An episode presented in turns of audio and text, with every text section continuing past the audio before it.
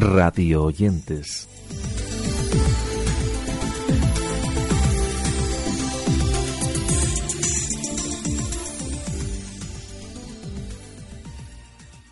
Hola y bienvenidos a esta nueva edición de nuestros radio oyentes en el día de hoy en el que tras el impasse de la Semana Santa recuperaremos algunos audios sobre temas relacionados con las cosas que nos interesan aquí, es decir, el audio en general, la radio, los podcasts, todo ello de una manera breve, con pequeños fragmentos sobre cosas que podéis escuchar en su integridad desde los enlaces que os dejamos en la entrada correspondiente de nuestro blog y siempre cosas que queremos compartir con todos vosotros. Así que si os parece comenzaremos hablando de Pepa Bueno porque ya hace algunas semanas era entrevistada por Buena Fuente con el que charlaba sobre cosas como estas. Te levantas a las tres y cuarto, en mi caso, te das un gran desayuno, te asomas a los periódicos, eh, pones la radio, miras las teles. ¿Todavía hay una, una pausa? Quizá en ese, está el mundo un, un, pelín pausado en ese tramo. Bueno, a esa hora hay actividad en Estados Unidos, en, Ya, bueno. por allá. Empieza enseguida el día por Oriente. Y, y yo que me acuesto sobre las 10 de la noche, pues todavía tengo sorpresas de lo que ha ocurrido durante la noche en España. Ya, ya, ¿Eh? ya. O sea que todavía me llevo alguna sorpresa. Y el día que llego por la redacción y digo algo nuevo, me dicen, no, me da mucha tristeza. Sí, ¿eh? esa, Claro. esa adicción a, a lo nuevo que contaron, ¿no? Pues claro, Ya. ser periodista es tener curiosidad. Eran algunas de las cosas que Pepa le contaba a Buenafuente en recuerdo, entre otras, de los casi tres millones de oyentes que sintonizan la cadena SER cada mañana. Pero seguimos hablando de temas relacionados con el mundo de la radio para recordar ahora que Rosa Pérez de Radio 3 ha sido galardonada con un premio que la presentadora y directora de Fluido Rosa recogía en una gala celebrada en el Teatro Principal de Madrid. Os dejamos la presentación de una de las últimas ediciones del espacio para que lo conozcáis. Radio 3. Hola, saludos, bienvenidos, bienvenidas a Fluido Rosa, la revista sobre creación contemporánea de Radio 3.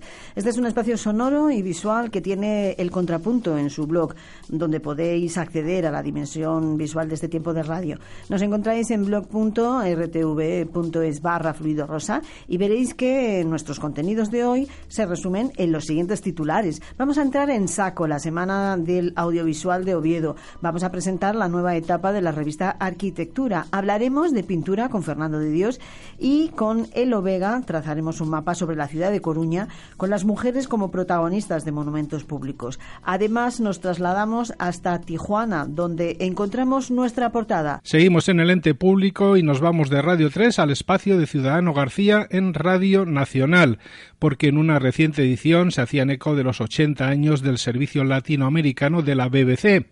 Unas emisiones que comenzaron el 15 de marzo del año 38 como un intento de contrarrestar la propaganda de Italia y Alemania. Una historia que nos la recordaba Juan Carlos Pérez Salazar, uno de los actuales editores de BBC Mundo. Estación de Londres de la BBC. Señoras y señores, presentamos Carusel Londinense.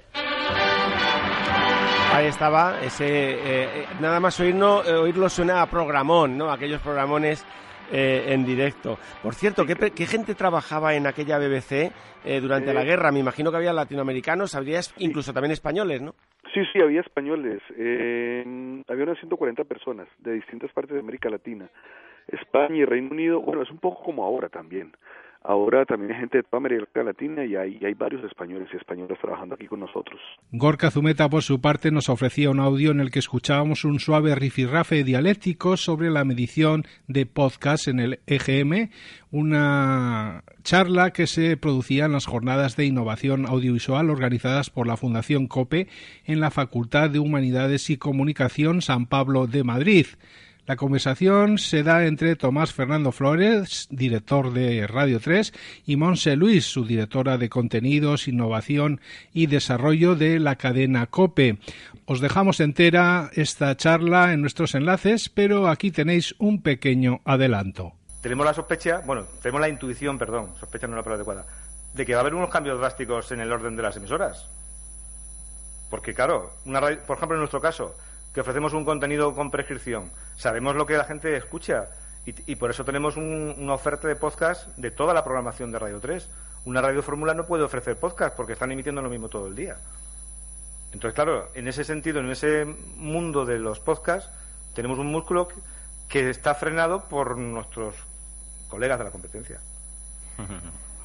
¿Por alusiones? No, bueno, simplemente decir Yo empecé que... en la COPE, ¿eh? Ah, bueno, menos mal. Cuidado. No, simplemente apuntar que eso de que en las radios musicales no puede haber podcast, pues sí. Hombre, el despertador y el una- programa nocturno, No, no, no, no, no, nosotros tenemos ya un- una estrategia de plataforma de podcast para Megastar en concreto que tiene hasta interés publicitario ya sin haberla puesto en marcha. Hombre, yo me refiero en el sentido de que ser una fórmula que se repite durante todo el día, pues Bueno, pero si te ciñes, eh, pero es que el podcast no es hacer lo que ya has hecho en antena. Seguimos con Zumeta porque aprovechando su visita a la Semana de la Radio organizada por la UNED en Barbastro, charlaba con Pilar Martínez Costa, que es profesora de radio de la Universidad de Navarra, y con Luis Miguel Pedrero, profesor de radio en la Universidad Pontificia de Salamanca.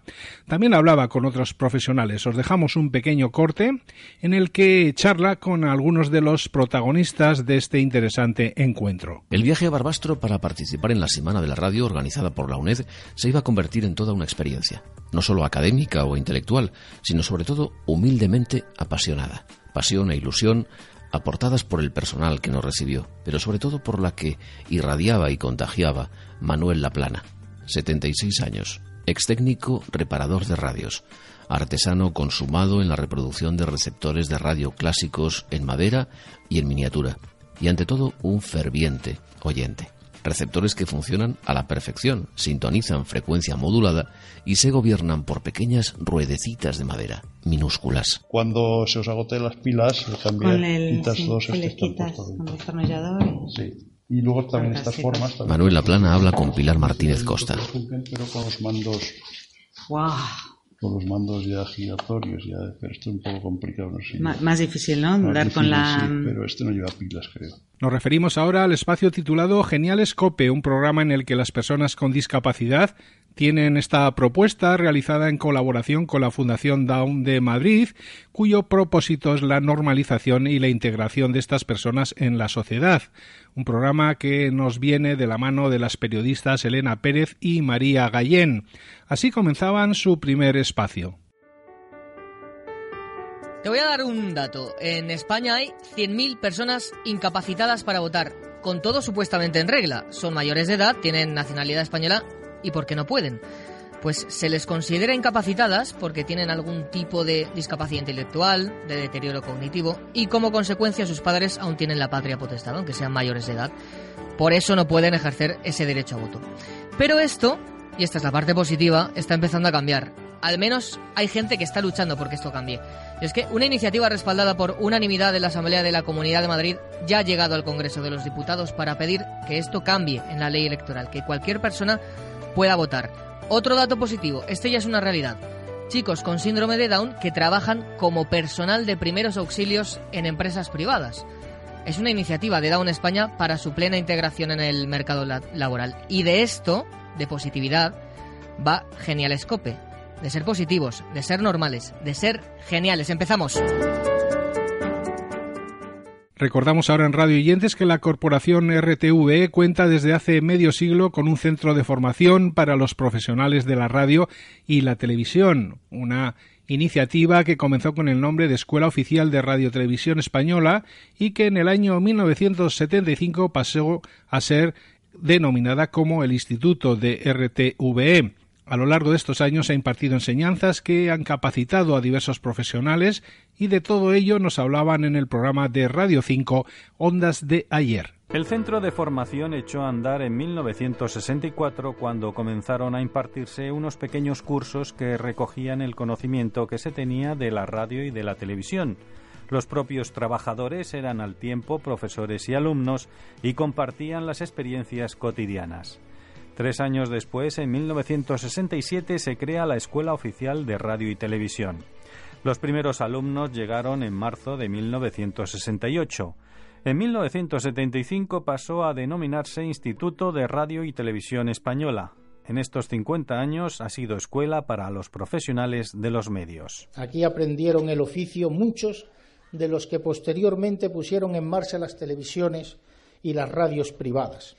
El Instituto de Radiotelevisión ha sido y sigue siendo cantera para todos los medios audiovisuales españoles.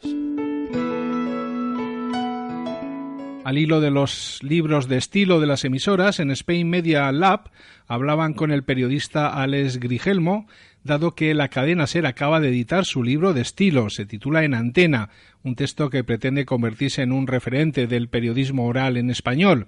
¿Para qué sirve un libro de estilo? Si tienen sentido en una sociedad tan vertiginosa y cambiante, o cuándo caducan estas herramientas, son algunas de las preguntas que se formulaban en esta conversación. Bienvenido, Alex, a Space Media Lab. ¿Cómo estás? Muy buenas. Muchas gracias, encantado. Bueno, acabáis de publicar ese magnífico manual.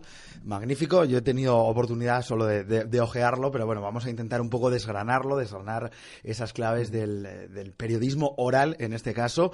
Eh, decíamos, Alex, en la portada que es un poco, eh, o que nos puede sonar un poco a periodismo del siglo pasado, ahora que estamos todos en, en, el transmedia, todos en el periodismo digital, ahora que se han publicado estas normas, eh, no sé si, si, bueno, nos puede sonar un poco a periodismo de, de antaño. Bueno, las normas éticas del periodismo son de, del siglo XIX, del XX y del XXI, ¿no? Se van actualizando porque pues eh, en el siglo pasado no habríamos pensado en un libro de estilo para una radio que incluyera tratamiento de vídeos y tratamiento de texto, porque claro, la cadena SER es fundamentalmente una emisora, pero también es una, una página en Internet y también es material eh, en imágenes para esa misma página. Entonces hay normas sobre vídeos, sobre, sobre textos, sobre lenguaje oral. Es un libro omnicomprensivo y por tanto del siglo XXI, claro. Mm. En 1989, el programa de Radio Nacional de España Mundo Feliz creó una ficción sonora a partir de la caída del suministro eléctrico de todos los semáforos de Madrid. Con ella querían abordar el tema de los atascos en las grandes ciudades y para ello contaron con especialistas que contribuyeron a que el engaño fuera lo más real posible. Todo ello nos lo recordaban recientemente en el espacio de Radio Nacional Audios para Recordar. Vamos a aprovechar que en estos momentos está la circulación parada para ver si podemos hablar con alguno de los conductores que tenemos cerca a través de la ventanilla. Vamos a ver si lo podemos conseguir. Sí, oiga, por favor, sí, sí, baje la ventanilla, sí. Hola, buenas tardes. ¿Qué le parece a usted el atasco este en el que estamos? Me imagino que es por un control. ¿Usted cree que esto tiene arreglo? ¿Piensa desviarse o qué? ¿Qué vas a hacer? ¿Andar por encima de los coches? ¿El coche cada día hay más? Pues no sería mala solución. ¿Y cómo cree usted que se puede solucionar esto de los atascos en Madrid? Sí, duplicando las carreteras, el doble de ancha. El programa Un Mundo Feliz, dirigido y presentado por Pedro Soler, anunció, al igual que lo hiciera Orson Welles, con su Guerra de los Mundos, que todo lo que se iba a producir durante ese espacio no era cierto. La ficción del gran atasco parecía real. Incluso contó, por ejemplo, con la participación del Centro de Control de Tráfico del Ayuntamiento de Madrid. La situación del tráfico en Madrid hasta ahora presenta especiales dificultades en toda la zona centro de la capital debido a una avería eléctrica de un transformador que ha dejado inutilizados los semáforos, provocando retenciones de importancia. Los puntos más conflictivos y donde el tráfico está prácticamente parado en estos momentos se, se sitúan en el triángulo Puerta del Sol, Glorieta de Atocha y Cibeles, así como las arterias principales que van a dar a ellas, Alcalá, Gran Vía y Paseo de la Castellana. Seguimos en esta misma emisora para hablar ahora de Carles Mesa, el director de Gente Despierta, que se animaba a participar en un videoencuentro con los oyentes con motivo de su quinto cumpleaños, una cita en la que también participaban cuatro de los colaboradores del programa, Elisenda Roca, Rosa María Calaf, Olga Biza y Maxine Huerta. Una oportunidad para conocer mejor a este profesional. Bueno, para empezar, eh, sí, nos preparamos, y digo, nos preparamos las entrevistas de personaje con mucho detalle, como te digo, y eso es posible gracias a las tres personas que hacen posibles esas entrevistas, digamos, las más importantes del programa, que son la de primera hora, que son Lourdes Castro, María Luna y Paula Ayer, circunstancialmente también Aitor Caminero y Antonio Rodríguez. Entonces, ellos elaboran un perfil biográfico del personaje, después preparan toda la entrevista y después yo voy metiendo ahí mi personalidad, bueno, las cosillas más o menos que a mí me interesan, ¿no? Pero es básico el trabajo de mis compañeros, por supuesto. Los inicios de Radio Castilla de la SER, que comenzó sus emisiones el 1 de octubre de 1933, centraban el contenido del espacio mensual Ayer por Ayer de Carlos de la Sierra y Fernando Ortega Barriuso. Ambos repasaban el momento que se vivía en Burgos en la época en la que comenzó a funcionar la emisora y nos contaban cómo fueron sus inicios. Carlos y Fernando, vosotros también tenéis una relación especial con Radio Castilla. Sí, cierto, cierto. Bueno, me pide Fernando que lo sepan todos. Me, suele empezar él, me dice Fernando que empiece yo. Bueno, pues encantado. Sí, por la relación especial que tiene. bueno, Carlos bueno. lleva muchos años. Por eso, por esos años, sí. Lleva más años colaborando que yo trabajando en Radio Castilla. Sí, ciertamente no, no estabais vosotros. Y bueno, también eso indica que soy muy viejo, ¿eh? No es más que eso. Que bueno, es un placer. Yo siempre, además, ah, valga decirlo ya de entrada, siempre he asociado la, la radio con, sobre todo con la compañía y con la, no sé, de alguna manera con un cierto aspecto de la felicidad, porque yo a través de la radio, a través de estas emisoras, de esta emisora de Radio Castilla de Burgos, del famoso E EAJ27, Radio Castilla Burgos, he aprendido infinidad de cosas que de otra manera no hubiera tenido acceso a ellas, sobre todo aspectos musicales y culturales, de lo cual estoy eternamente agradecido. Nos referimos ahora a un podcast que ha comenzado su segunda temporada. Hablamos de Sonido Morse, un espacio en el que nos recuerdan el sonido de aquella remontada en el minuto 99, los ruidos de aquel ciclista que nos robó las siestas o el grito de aquel jugador que nos aficionó a un deporte. Una idea original de Carrusel Deportivo que nos llega de la mano de Podium Podcast. ¿Cuántas emociones caben en un partido de fútbol? Hombre, sin duda muchísimas. No solo por lo que puede ocurrir dentro del terreno de juego, sino más bien por todo lo que implica. Y es que inconscientemente el fútbol seguro ha generado en ti una colección imborrable de recuerdos desde que eras peque, con un sinfín de sensaciones asociadas a ellos. Ver, por ejemplo, la alegría en la cara de tus padres al recibir a los amigos en casa para ver todos juntos un partido. Sentirte uno más entre todos los gigantes sin ni tan siquiera entender las reglas del juego. Hacer los deberes los domingos con el ruido de la radio de fondo retransmitiendo la jornada. O los partidos en los recreos. Los que final no querías jugar, pero de los que no deseabas quedarte fuera. Y tampoco olvidas la tarde en que, tras mucho insistir, tu padre consiguió convencerte de ir a ver un partido en directo. Nos referimos ahora a un espacio que vuelve a Radio Euskadi que se titula De Puertas Adentro. Está presentado por Teresa Yusta y es un programa dedicado a la violencia de género vista desde diversos puntos.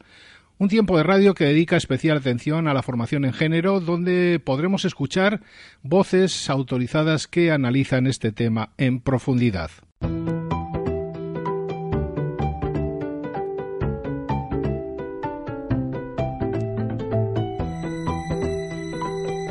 Radio Euskadi presenta De Puertas Adentro con Teresa Ayusta.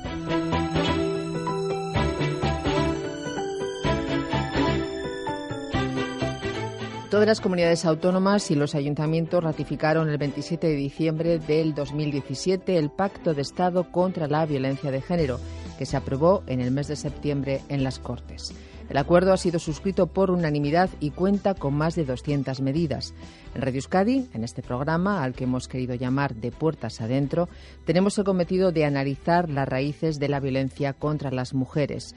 La violencia de género, que me ha llevado personalmente durante los dos últimos años a viajar y conocer personalmente a muchas mujeres y hombres que se esfuerzan por vivir en igualdad y, por tanto, erradicar la violencia contra las mujeres y o sus hijas e hijos. Y nos referimos ahora a Silvia Casasola, la conductora del programa La Rosa de los Vientos, que nos hablaba de su libro El valor es cosa de mujeres, un libro que Juan Antonio Cebrián dejó inacabado y ahora Silvia lo ha terminado, una publicación en la que cuenta la vida de 15 mujeres, reinas, plebeyas, audaces, inteligentes, bravas, mujeres que en muchos casos fueron unas adelantadas a su tiempo. Buenos días, Silvia.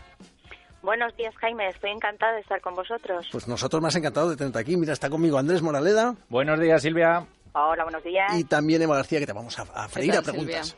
Bueno, bueno, pues nada, aquí estamos preparados. Disparad lo que queráis. Pues nada, oye, una de las cosas que más eh, llaman la atención es que en realidad no se nota, o te han dicho que no se nota cuál ha escrito Juan Antonio y cuál has escrito tú. Bueno, para mí eso es un honor. Me costó mucho emprender este trabajo y la verdad que ahora mismo me digáis eso, pues estoy muy contenta. Hombre, también es cierto que estuvimos siempre trabajando juntos mano a mano, ¿no? Entonces eso se tiene que notar. Pero que los lectores eh, no sepan discernir qué ha escrito uno, qué ha escrito otro, pues la verdad es que es una maravilla. En una reciente entrada del blog Radio Chips nos recordaban el famoso penalti en el plantío de tablero deportivo, una ocasión en la que el locutor Santiago Peláez, que fue el director de este espacio, tablero deportivo hasta hace poco, nos dejaba esta anécdota tan reproducida que rescataron en sus gazapos radiofónicos Gorka Zumeta y Ramón Gabilondo. Gracias, Rafael Boza. Hasta luego. En el Luis Ichar, partido... Penalti del Burgos en el plantío. Penalti contra el Burgos. Contra el Burgos, efectivamente. Fue una cesión de Zunzunegui al portero y que cortó Saz marcando penalti. Vamos a ver qué pasa en el lanzamiento desde el punto de penalti. Margarita Vascones, retenemos entonces comunicación para que nos lo cuentes. ¿Quién va a lanzar? Va a lanzar Geni.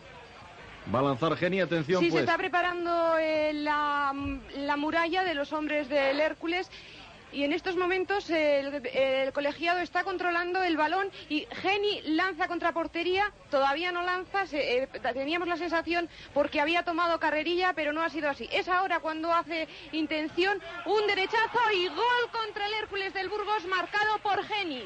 Gol del eh, equipo del Recreativo de Huelva, por lo tanto, Real Burgos 0. No, gol del Burgos contra el Recreativo de Huelva, por tanto, Burgos 1, Hércules 0. Vamos a ver si nos ponemos de acuerdo. Querida Margarita, será Burgos 1, Recreativo de Huelva 0, ¿no? Efectivamente. Es que decías Hércules y me, estaba, me estabas volviendo loco. Sí, te lo aclaro otra vez. Ha sido Geni del Burgos que ha marcado contra la portería de Trujillo del Recreativo de, de Huelva. Gracias. De... En el podcast Al borde del abismo de Xavi Villanueva podíamos escuchar una entrevista al podcaster Oscar Feito que conduce esa academia de marketing online una manera más de conocer mejor este podcast y a su presentador, esto es lo que opinaba sobre el podcasting y la actualidad en este breve corte que os animamos a ampliar desde las notas que os dejamos en nuestro blog. Bueno, yo creo que no hemos hecho más que rascar la superficie y se está viendo ya que la gente, claro, muchos creadores de contenido, desde bloggers hasta empresas, hasta marketers en general, hasta gente que en definitiva tiene un mensaje, lo que está viendo es que este canal tiene muchas ventajas. Uh -huh. Lo que pasa es que, bueno, pues las barreras de entrada son un poco mayores, ¿no? Porque pues al fin y al cabo cualquiera puede crear un blog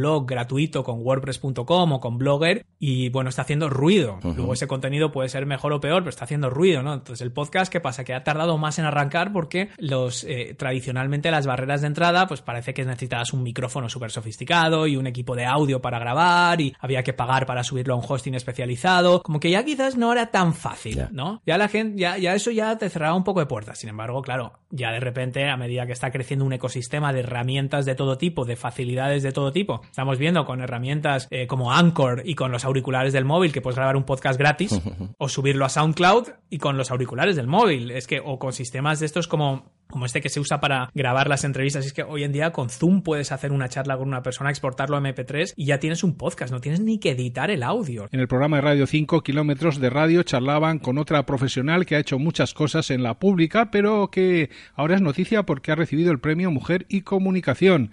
Ella es Pilar Socorro, que se asomaba a kilómetros de radio para contarnos cuándo decidió cambiar la medicina por la comunicación o cómo saltó de Canarias a Madrid y cómo terminó siendo una gran profesional de Radio Nacional de España. Felicitarte porque el pasado 1 de marzo te entregaron un buen premio bien merecido a tu labor radiofónica eh, que te entregaron en el Teatro Guimerá en Santa Cruz de Tenerife. Da, da, vergüencita porque la verdad es que como, como nosotros eh, lo que estamos acostumbrados es a eso, a preguntar, a decir cosas, eh, pues sí, fue un placer. Yo creo que son esas cosas de, de, de la edad. Dice, bueno, aquí se lo damos a esta, no, ala, y tan Premio contenta. Mujer y Comunicación, además era un premio que se creaba y la primera edición eh, ha ido para ti. Qué bonito, que, además en, en, en, Canarias, ¿no? Por aquello de... Eh, pues la verdad es que son de esas satisfacciones que te, da la, que te da la profesión. O sea, en el fondo, siempre lo decimos. Nosotros en antena no nos oyen mucho juntos, pero nos tomamos muchos cafés, hablamos y siempre decimos que nos encanta hablar y encima nos pagan. Volvemos al programa Ondas de ayer porque recientemente nos contaban que ha muerto el inventor de la radio de cuerdas. Se llamaba Trevor Bayliss y él fabricó un prototipo de radio que funcionaba como los relojes antiguos.